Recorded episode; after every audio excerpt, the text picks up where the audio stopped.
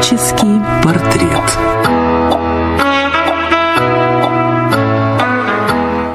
Здравствуйте, это программа «Творческий портрет», в студии я, Дина Романовская, и сегодня у меня в гостях художник, психолог Андрей Самарин. А, как он пишет сам о себе, целью своей деятельности поставил обучение мастерству рисования. У Андрея высшее образование в области изобразительного искусства, и он является сертифицированным специалистом в области практической психологии по стандарту ЮНЕСКО. И первый в России создал а, обучающий проект, в котором традиционное обучение обучения живописи Андрей перевел формат современного тренинга. Привет, Андрей. Всем привет.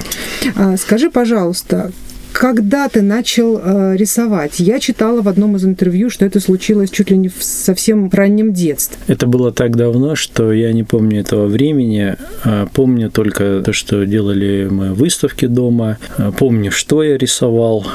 И помню, как пошел учиться. Примерно там в 5 или в 6 лет. Меня взяли и отдали в студию, как отдают детей.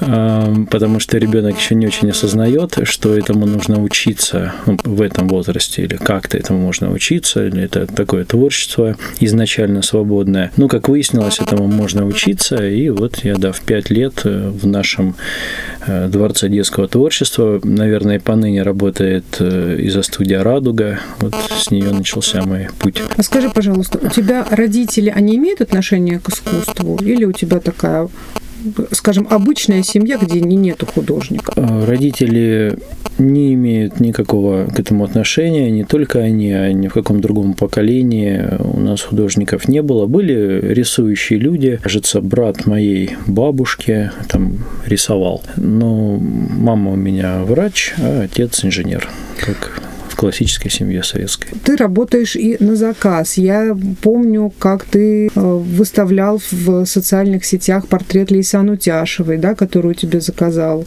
э, ее супруг ко дню рождения. Э, вообще таких заказных портретов у тебя много, и любишь ли ты писать на заказ?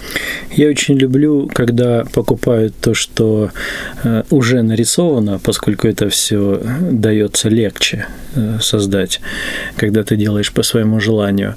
Ну и на заказ тоже в определенной тематике я делаю портреты или рисую фигуру на заказ регулярно, конечно. Когда ты отказываешься от заказанных работ? Очень часто отказываюсь, когда я занят. Я так буду говорить буквально и честно, когда я занят, когда не могу взять заказ.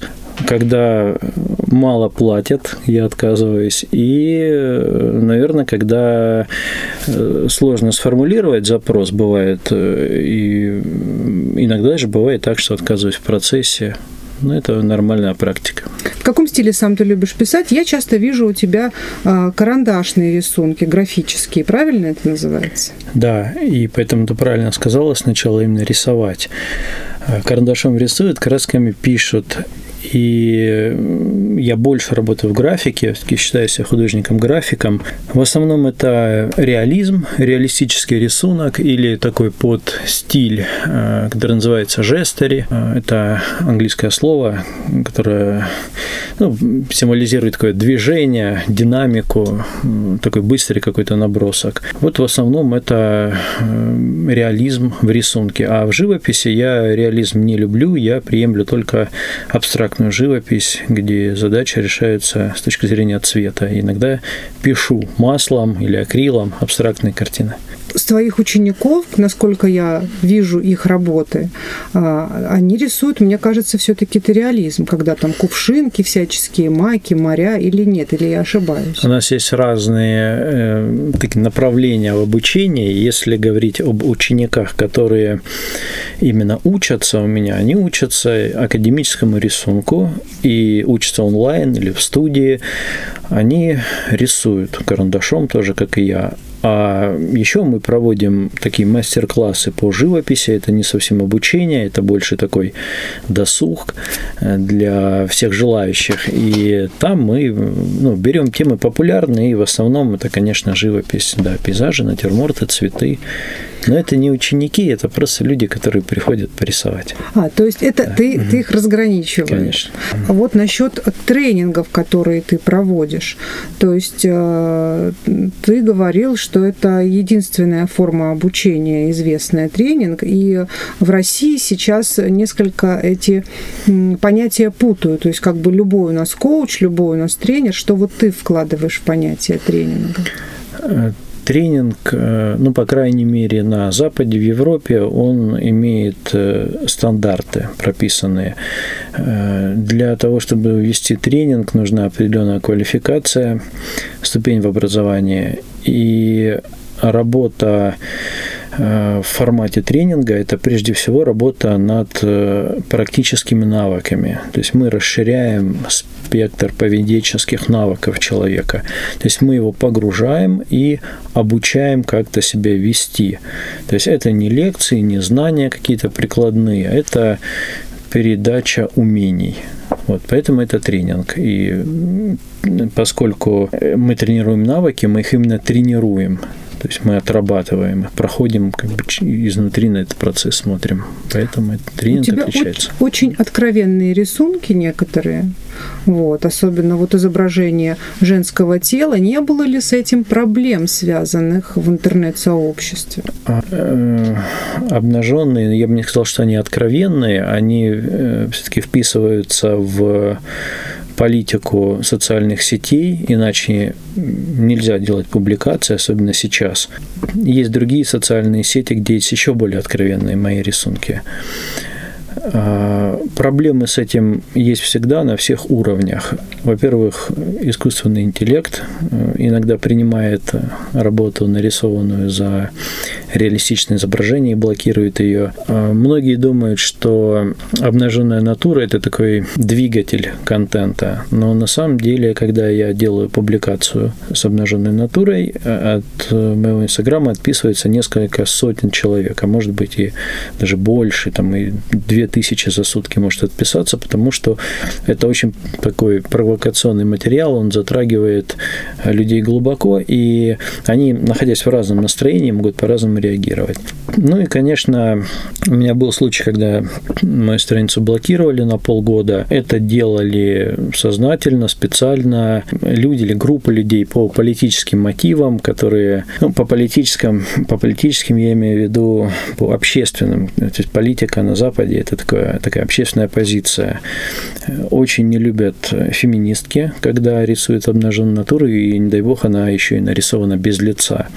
И не любят радикально настроенные вот, в религиозном плане люди тоже. А чем феминисткам-то не угодила обнаженная натура, тем более это женская натура в основном? А, казалось бы, они ратуют за равноправие полов, да, и в то же время вот такие нападки. Это ну, же искусство. Они в основном формулируют это как актуализация женщины, то есть акцент на ее сексуальном аспекте. И если в рисунке не проработано лицо, то с точки зрения вот их политических убеждений, таким образом мы обезличиваем женщину ну, как личность, да, и выставляем ее как сексуальный объект. Но это не совершенно не так, потому что они не знают, просто не знают, не владеют профессиональной информацией о том, что художник, он всегда расставляет акценты. И когда он рисует фигуру, он рисует фигуру, он не рисует портрет с фигурой. Это крайне редко делается, хотя такое тоже бывает. Либо он рисует портрет, то есть на чем-то ставится акцент. И совершенно грамотно и правильно не рисовать лица. И многие женщины, художники не делают этого, когда рисуют женскую фигуру. Ну да, с таким же успехом mm-hmm. можно придраться и к статуям греческим. Там тоже обнаженные натуры очень много в ассортименте, так скажем. Причем актуализированные иногда э, с ну, изображением там конкретно полового акта или там какой-то вот атрибутики там связанные с этим. Когда ты рисуешь, а, я смотрю, там очень много есть тел, есть портреты. Портреты я вижу совершенно разные. Это может быть там и Алиса Селезнева из нашей, нашей гости из будущего, Джокер, э, дети, разные люди, э, знаменитые, неизвестные ну, со знаменитостями вроде бы все понятно, а вот какой человек тебя может заинтересовать, чтобы ты просто захотел, может быть, написать его, нарисовать его портрет? В искусстве есть один основной критерий – это выразительность образа. То есть тот, кто выразителен, тот, естественно, заслуживает быть нарисованным. Я не выбираю специально. Иногда, да, делаю портреты знаменитостей, чтобы как-то вот э, подстегнуть э, активность на странице. Но это бывает редко. А в основном все, что вдохновляет, все, что нравится, все, что выразительно, хочется нарисовать. Здесь все просто. А mm. что касается абстракции, то есть, с одной стороны, это такая у тебя а, очень а, реалистичная, реалистичный рисунок, и абстракция это же разные а, все-таки направления. Как они вот уживаются в одном художнике?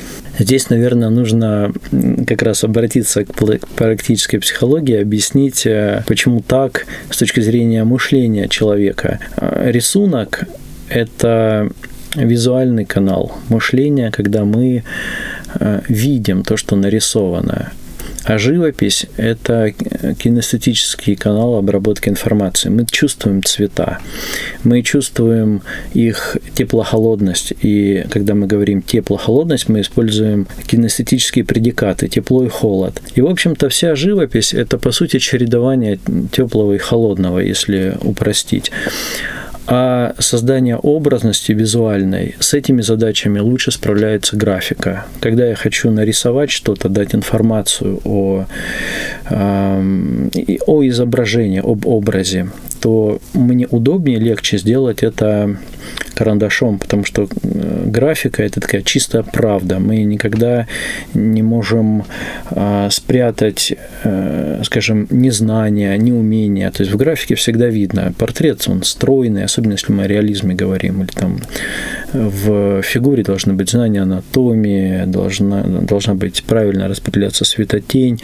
А в живописи очень много есть возможностей спрятать все это. И качественной живописи на самом деле не так много на таком вот уровне, как, как много рисунка. Я не люблю живопись, потому что я люблю очень конкретно говорить о образах.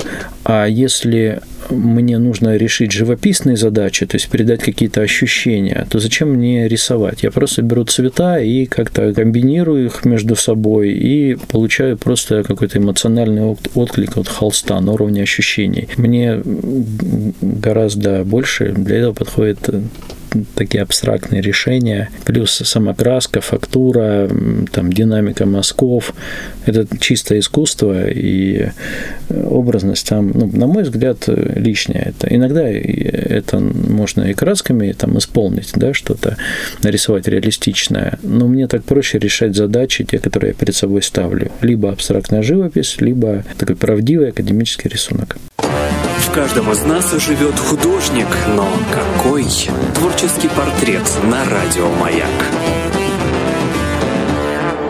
Это творческий портрет, напомню, в студии в гостях художник Андрей Самарин. Что тебя вдохновляет? Это очень емкий вопрос. Здесь должна быть большая пауза. Вдохновение, наверное, очень э, такие похожие явления у поэта и у художника, и у музыканта, наверное, тоже. А, наверное, поскольку я рисую все-таки больше карандашом, меня вдохновляют образы, те, которые меня окружают. И э, искусство – это, по большому счету, отражение действительности. Еще говорят, что это исследование действительности. Это тоже имеет место быть, но изначально мы впечатляемся окружающим миром, а все красивое, все прекрасное, все выразительное, что окружает время от времени, хочется спроецировать на бумагу. Как ты пришел к тому, что тебе нужно еще изучить помимо изобразительного искусства, еще и психологию? Как ты их в себе сочетаешь? А психология – это исследование, это второй аспект искусства. И хорошая картина – это всегда психология, та, которая является произведением искусства. Это не просто красивое рисование. И для того, чтобы рисовать, мы должны этот мир исследовать. Психология содержит огромное количество моделей, инструментов, которые нам позволяют это делать эффективно. И, конечно, было интересно вот с точки зрения исследования этим воспользоваться. Я стал изучать практическую психологию, не какую-то там клиническую, или там, где нужно что-то исправлять, чинить, а, ну, опять же, прикладную такую вот к нашей жизни психологию. То есть я считаю это частью искусства, и поэтому изучаю. Можно ли как-то решить свои проблемы в голове условно с помощью искусства.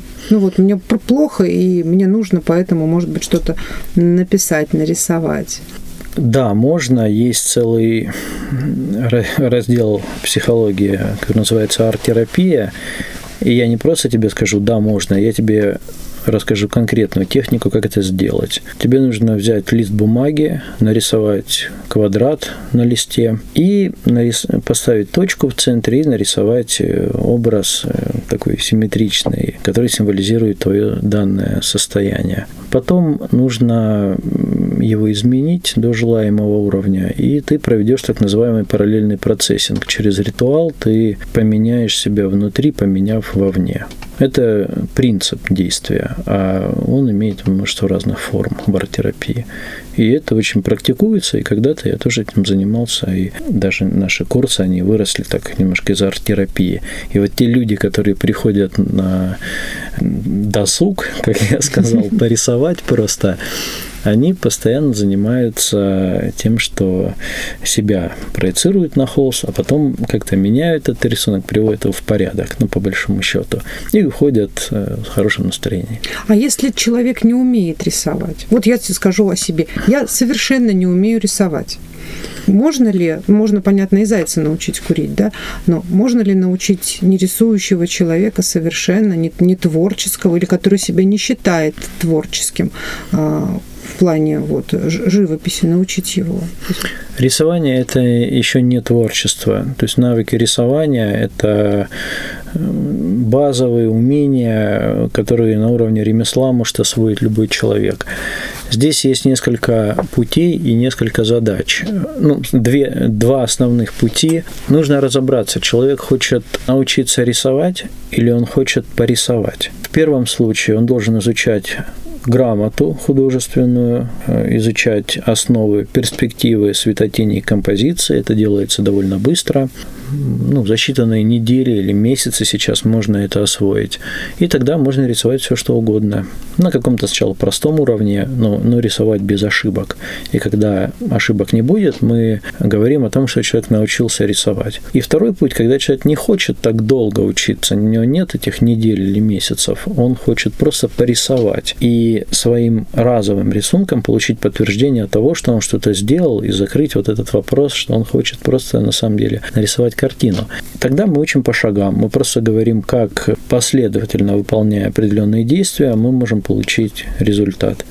Это вот как раз разница между мастер-классами, между досугом и академическим обучением рисунка у нас в студии. Какой тебе вид обучения приносит больше удовольствия как учителю? Конечно, академический рисунок, э, системный подход э, – это то, чем можно гордиться, и это такой задел на будущее. Ты даешь человеку знания, он потом развивается, потом он идет куда-то поступает, потом присылает тебе там результаты своего обучения где-нибудь в Репино, и это так бесконечно питает. А мастер-классы, они, ну, дают такой разовый эффект. Человек нарисовал картину, да, он придет, может, потом еще что-нибудь нарисовать, но это другое. Больше нравится преподавать системно, конечно. А тебя не может обидеть то, что вот человек, допустим, сходил к тебе на мастер-класс, научился рисовать условный цветочек, а, а потом эту картину он будет э, продавать, может быть, прикрываясь твоим именем? Ну, не будет прикрываться моим именем, он прямо сразу скажет, скажет, что это его картина. Нет, ну, а и... а меня вот учил Андрей Самарин сам. Да. Вот, и я нарисовал, поэтому... Вот, это нормальная практика. Это нормально. Всегда своих учителей а, указывают в резюме художники, что учились таких-то и таких-то. И я сам учился у других художников. Поэтому совершенно здесь не возникает никаких эмоций, кроме как гордости. Человек научился и продает картину. Это же, это же доказательство того, что научился, если мы еще деньги за это платим. Что ты э, можешь сказать о своих тогда учителях? Э, у меня э, было мало учителей. И я даже затрудняюсь вот так вот во множественном числе э, об этом говорить. У меня был один хороший преподаватель, это Бондаренко Юрий Алексеевич, который преподавал у нас в художественной школе. Он меня научил рисовать. Я попал в его счастливый кабинет под номером 17, вот на третьем этаже у нас здесь, в Ставрополе.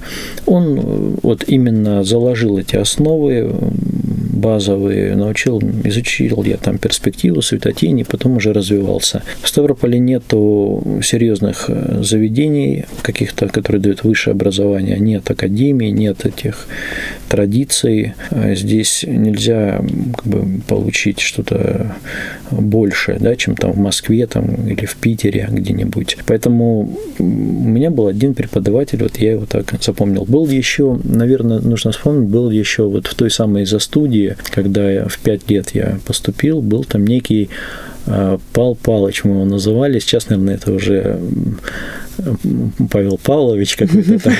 Тогда это был молодой парень, и он привил вот этот интерес к рисованию. То есть он показывал, как рисовать, и захотелось э, делать это дальше и больше. И вот его тоже хочется отметить. Вот два преподавателя, наверное, у меня были каждом из нас живет художник, но какой? Творческий портрет на радио «Маяк». Это программа «Творческий портрет». У меня в гостях художник Андрей Самарин. Важна ли для художника насмотренность? Да, наверное, ключевая вещь. Э, очень важна. То есть постоянно глаз художника жаждет этой насмотренности, ходит, ищет, всматривается. А если в музее вы увидите, как человек очень близко рассматривает картину, это еще не значит, что он ничего не понимает. Это значит, что ему интересно посмотреть, как она сделана. И даже вот, э, я скажу, на смотренность важна э, уже на таком зрелом этапе, когда ты хочешь расти дальше, но учиться в академических каких-то рамках уже нет, нет какого-то прогресса, и хочется э, сделать что-то свое или что-то большее, то только насмотренностью, только копированием мастеров можно двигаться дальше. У тебя есть любимые авторы? Да, конечно. Из наших э, отечественных, так сказать, конечно, художник Николай Фешин, график, это Э, наверное, не только у меня. Это такой локомотив, который двигает сейчас вот всех художников. Он жил в начале 20 века, учился у Репина, потом переехал в Америку и там много рисовал. Он был, кстати, и живописец, и реализмом занимался. Э, ну вот его надо поставить на первое место. А из современных есть такой Стив Хьюстон, американец, замечательный график. Очень люблю просто вот всегда, когда глаз падает на его работу, я не могу оторваться, смотрю бесконечно. Много художников, с которыми мы дружим сейчас современными в Инстаграме, мне нравится, как они рисуют, и происходит такой обмен. Ну вот, наверное, графиков перечисляю, в основном графики меня вдохновляют, да. И Илья Репин, наверное, из э, такой вот совсем базы. У нас в Ставрополе, к сожалению, всего один музей изобразительных искусств. И, наверное, его не хватает тем, кто хочет погрузиться в мир живописи. Ты, э, когда куда-нибудь ездишь в другие города, страны, а ходишь ли ты в музей? Да, ну у нас еще нужно отметить э, галерею Павла Моисеевича Гречишкина. Кстати, о насмотренности я много смотрел на его работы, мне это многое дало. Каждый раз, конечно, когда посещаю город какой-нибудь, я стараюсь зайти на выставку. Ну, больше всего, конечно, я это делал в городе Санкт-Петербурге. И во всех был музеях, и в Эрмитаже в русском, и на выставках привозных и художников, которые практикуют сейчас, и на бульварах их смотрел. Ну, да, всегда обязательно посещаю. Есть угу. какая-то любимая картина, на которую можешь бесконечно смотреть? Наверное, нет. Чтобы бесконечно, это, наверное, какая-то остановка в развитии. Надо посмотреть, а потом захотеть чего-то другого. В каждом из нас живет художник, но какой? Творческий портрет на радио «Маяк». У тебя дети, они рисуют? Да. Э, старший сын рисует и ходил ко мне в студию, очень рано к этому приобщился. Э, Максим, это тот, что средний наш сын, тоже рисует. Ему очень нравится рисовать в перспективе объекты. Мне это, меня это очень радует. Это говорит о развитии визуального мышления. И Кристина, дочь, говорят, что девочки больше как-то генов получают от... Э, хотя я не думаю, что здесь дело в генах, а ну, как-то вот к папе дочери тянутся, и она рисует очень много, и раскрашивает э, постоянно что-то, и рисует, и, э, наверное, больше всех младшая дочь это делает, и это прекрасно. Я когда бываю в каких-то городах, очень часто вижу, особенно это в столице или в каких-то приморских городах, уличных художников, которые сидят, рисуют на скорость, а там шарж за 10 минут, портрет за 15 минут. Вот скажи, пожалуйста, как к этому относиться, как к искусству или просто как к ремеслу? Или это, может быть, просто жизнь толкает человека на подобные вещи? Если в изобразительном искусстве есть ремесло, оно неотделимо от творчества, и ремесло заслуживает огромного уважения. Я уверен, что художник, который вот с точки зрения ремесла, с точки зрения школы подходит к этому с уважением, он достигает каких-то высот. Если человек просто занимается творчеством без базы, то, скорее всего, это, ну, в лучшем случае прикольно просто. Поэтому разграничивать нельзя. Если человек хорошо делает что-то, то мне это вызывает уважение. Я знаю, что художником быть легко, если заниматься только чистым творчеством, и гораздо сложнее сложнее делать что-то на заказ, когда ты находишься в рамках. И вот это умение, когда ты находишься в компромиссе, создать что-то, что вызывает интерес, это заслуживает уважения. Более того, я даже с уважением отношусь к тем, кто копирует работы и даже их подделывает. Потому что работать на таком высоком уровне, это означает погружаться глубоко и глубоко понимать предмет. Существует много копий, которые не могут отличить искусствоведы переводы от э, оригиналов. Вот, например, Айвазовский написал за свою жизнь полторы тысячи картин, а подлинниками признано 12 тысяч. Основная масса работ – это прекрасные подделки, прямо скажем, или копии на высочайшем уровне. Поэтому если человек делает шаржи за 10 минут, а не нравится людям, это прекрасно конечно, это глубокое понимание всех аспектов портрета. Шарш еще и ведь угу. человек должен быть психологом, да, мне кажется, чтобы выделить конечно. в человеке, да. которого он не знает, за 10 минут какую-то его отличительную черту не только в лице. Да. Ты участвуешь в каких-то конкурсах? Вот я э, помню, что были отобраны в Америке для одного из проектов с участием Леди Гага твои работы. Что это было? И какие еще конкурсы, в которых ты участвовал? Это был не совсем конкурс. Дело в том, что в Америке продают э, принты моих работ. Там есть такая компания, Арчуга называется, и они продают принты. Я не знаю, каким образом, но они сотрудничали с э, телеканалом Pix News, новостной телеканал, он там делал проект с э, участием Леди Гага. И просто мои работы, видимо, понравились, и они сочли их, они воссоздавали интерьер Леди Гаги и сочли, что они подходят под этот интерьер. И я не знаю, почему они их выбрали, как, но их, да, вот э, поместили в проект, показывали там. А что это были за работы? Там были две графические работы. Одна – это руки, а вторая я не помню какая. Наверное, тоже руки, раз должна быть, наверное, серия какая-то.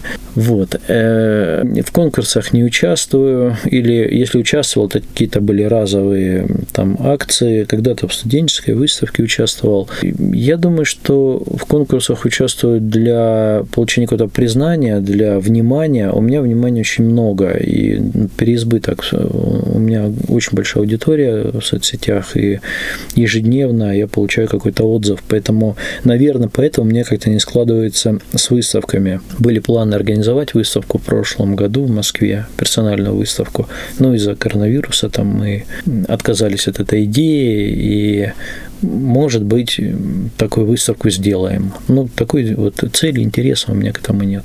Странно, потому что мне казалось, что любой художник мечтает где-то выставиться и показать свои работы не только, может быть, на медийном пространстве, да, а и чтобы их можно было посмотреть офлайн. Где-то выставиться, наверное, не очень это интересно художникам, художникам интересны персональные выставки. То есть где-то выставка – это значит принять участие в каком-то проекте, там, быть его частью и работать на продвижение этого проекта. Это так понимается. А персональная выставка – это ну, вот, в любом месте, там, точке планеты мы берем помещение, делаем выставку, и на нее приходят люди с там, определенного уровня. Да, иногда это делают какие-то организации причастные к искусству, какие-то там художественные там дома, союзы. Ну, наверное, это тоже э, приятно, когда вот ты получаешь какое-то признание на таком уровне. У меня почему-то нет к этому, опять же, интереса. То есть, э, я не вижу в этом цели, потому что, наверное, затраты на выставку, э, те ресурсы, которые на нее потратятся, их лучше просто потратить на рисование новых работ и выставлять их, их видят э, там миллионы в интернете, чем заниматься выставками. У тебя очень много поклонников, э, подписчиков, очень много, я вижу, комментариев под каждой твоей работой. Ты различаешь, какой аудитории больше, российской или европейской, американской? Это различает статистика Инстаграма, и она мне говорит, что российской аудитории, о, я боюсь ошибиться, менее 10%, около 6 или 8, по-моему. США – это основной основной столбик этого графика, этой гексограммы, там э, подписано на меня 15% именно вот э, американцев, а все остальные распределены по всему миру. Ты каждый день что-то рисуешь, вот именно чтобы не терять навык, или у тебя нету таких вот задач, и это для тебя просто ежедневный труд? Раньше рисовал каждый день или даже два раза в день, если говорить о там, пятилетней давности, пять, может, три года назад еще рисовал каждый день. Сейчас рисую часто, может быть, не каждый день, но не, не, не все далеко выставляю, далеко не все, что рисую. А, потому что еще обучающая деятельность, нужно заниматься студией, в общем, просто не хватает времени. А, наверное, рисовал бы каждый день. Твоей студии вот в эти дни исполняется 18 лет. Это, mm. я считаю, очень много. Она у тебя постоянно получается востребованная. Ты там проводишь большую часть своей жизни. Да, наверное последнее время, вот опять же, в связи с коронавирусом, мы больше ушли в онлайн, и там проводим большую часть своего времени. А в студии, ну, по выходным у нас идет такой вот офлайн процесс, когда мы рисуем в студии, иногда по будням. Но действительно с 2003 года, ну, практически без выходных отпусков все это происходит. Без остановки студия работает. Какое да. у тебя хобби? А, сложно выделить. Я живу в таком э, едином потоке, в нем есть всякие составляющие. Конечно, я рисую, это мое хобби, наверное. Я не могу сказать, что я работаю как-то по-другому. Это и работа, и хобби. Я очень люблю спорт, катаюсь на велосипеде, там хожу в зал. Пусть это будет хобби. Что ты, как родитель и как преподаватель, как художник, можешь посоветовать родителям, которые вдруг замечают в своем ребенке а, любовь к рисованию? Нужно идти в художественную школу, ни в коем случае ни в какую частную студию, где сейчас продают просто результат детям. Я сам этим занимался очень долгое время, когда ко мне приходили дети, вот именно порисовать. Я им давал такую возможность, они писали картины. Но картины они писали не столько для себя, а сколько больше для родителей. Ну, для себя, конечно, тоже им было интересно, но если задача есть поддержать на этом пути и сделать это так, чтобы это именно вылилось в путь, то нужно идти в академическое заведение, в художественную школу и рисовать дисциплинированно, даже когда нет мотивации или вдохновения, изучать это как ремесло. Это все потом даст плоды, и ребенок сможет дальше там, развиваться, но делать это нужно примерно в возрасте 9-10 лет, не упустить эту возможность. Если бы ты не стал художником, ты никогда не думал, кем бы ты стал? Может быть, врачом, как я не знаю. Я иногда задумываюсь. Мне кажется, это была бы либо финансовая деятельность, может быть, я был бы политиком или психологом каким-то, наверное. Но это что-то связано с коммуникацией, с какими-то системами, может, немножко с математикой. Вот туда меня чуть-чуть тянет. Меня искусство такое, чуть-чуть с таким просчетом. Я очень люблю анализировать то, что я делаю. Что читает, смотрит и слушает художник Андрей Самарин? Конкретно сегодня я начал читать «Тысячеликого героя». Я не очень люблю литературу художественную, люблю, когда наполовину э, художественная и научно-популярная. Очень люблю научно-популярную. Я очень люблю поэзию, Э, очень много знаю стихов наизусть и периодически в тишине пересказываю их просто для себя. Что мы смотрим? Да сейчас мало чего смотрим, в основном в интернете все копошимся. И иногда это, наверное, какие-то, может, там сериалы такого высокого качества. Я не люблю кино фестивальное, я не люблю смыслы в кино, я считаю, что их там нет, они исчерпаны давно. Э, иногда смотрю зрелищные фильмы, такие высокобюджетные. То есть мы любим в кинотеатр ходить с женой, не пропускаем премьеры там какие-нибудь от Marvel, ну вот просто ходим, расслабляемся, как, как к досугу к этому относимся. А, слушаем все подряд. У нас э, обычно на диске записано там такая солянка, то есть все подряд, все понемножку специально переключаемся. Ну, музыка это как настроение. И поэтому в последнее время это там рок. И, и, и единственное, я не люблю джаз. Не то, что не люблю, а я могу его слушать недолго. То есть мне нужно, чтобы музыка была как-то более структурирована. Твоя жена, она является для тебя музой? Да, является музой, поддержкой. Она со мной во всем, во всех проектах, и в онлайн-проектах. И вот сейчас я начал писать книжки, э, и она все редактирует, читает, помогает, проверяет. И, конечно, я ее рисую тоже часто. У меня много портретов, хотя давно не рисовал и собираюсь сейчас нарисовать. Да, она является музой. Безусловно, муза номер один, самая первая муза. Большое спасибо. У меня в гостях был, напомню, а, художник, психолог Андрей Самарин.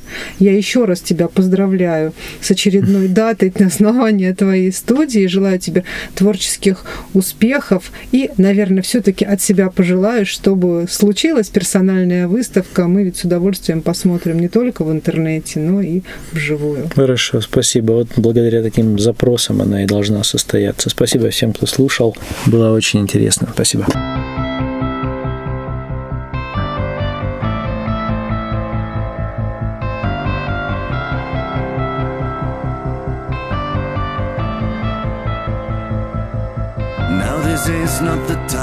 The place for broken-hearted. Cause this is the end of the rainbow Where no one can be too sad. No, I don't wanna leave, but I must keep moving ahead. Cause my life belongs to the other side Behind the great ocean's waves. Bye bye, Hollywood Hills. I'm gonna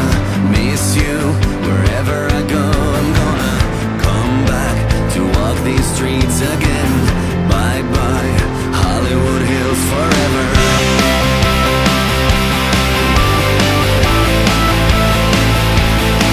Thank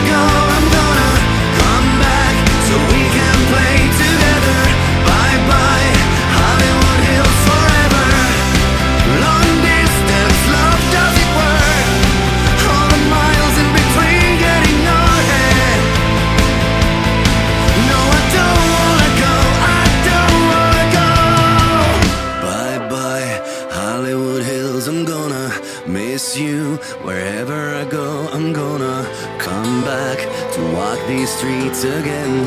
Bye bye.